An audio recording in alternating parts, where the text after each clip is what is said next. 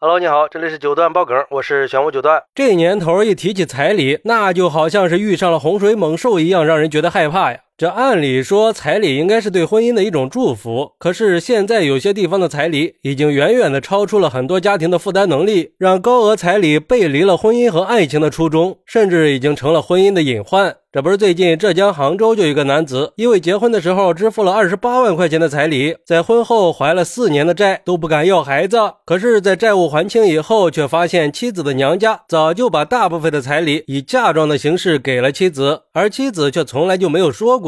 男子一怒之下就提出了离婚。据男子说，他跟妻子还是大学同学，而且是从刚进入大学没多长时间，两个人就确定了恋爱关系。两人的感情呢，也一直都很好，并且还从校园恋爱。坚持到了谈婚论嫁，双方父母呢也都同意两个人在一起，但是妻子的父母却提出必须要给二十八万块钱的彩礼才可以结婚。男子表示，当时妻子也是知道他家情况的，那是真拿不出那么多钱呀。可是妻子当时什么也没说，男子的父母也没办法，只能接受了这个彩礼的要求。然后男子把准备买房交首付的钱拿出了一部分，又跟亲戚朋友借了十五万，才凑齐了彩礼。结婚以后，男子就踏上了长达四年的还债之路，一直到上个月才还清了所有的债务。男子说，因为这两年他们单位的效益也不好，但是因为债还没有还清，他也不敢轻易的换工作呀。生活上那也是能省就省。虽然说结婚以后妻子也跟他提过几次要孩子的事儿，可是男子觉得养不起，不敢要啊。不过最让男子不能接受的是，在债务还清以后，妻子无意中说娘家已经把大部分的彩礼以嫁妆的形式给了他。这下男子就觉得妻子跟自己不是一条心了。这几年不管自己有多辛苦，从来都没有提过要把钱拿出来还债，所以男子就提出了离婚。可是妻子表示自己也觉得很委屈呀。因为彩礼本来应该是公公婆婆出的，而不是丈夫出，而且自己现在可以让丈夫用他们的夫妻共同财产来还债，已经是做出让步了。更何况这些年丈夫也从来没有提过让自己帮忙还债的意思呀。之后，在两个人提出离婚申请以后，婚姻辅导师就建议妻子可以换位思考一下，试着去理解丈夫这几年背负的压力和不愿意生孩子的原因。最终经过调解，妻子也主动表示会把嫁妆和存款拿出来一起来经营婚姻，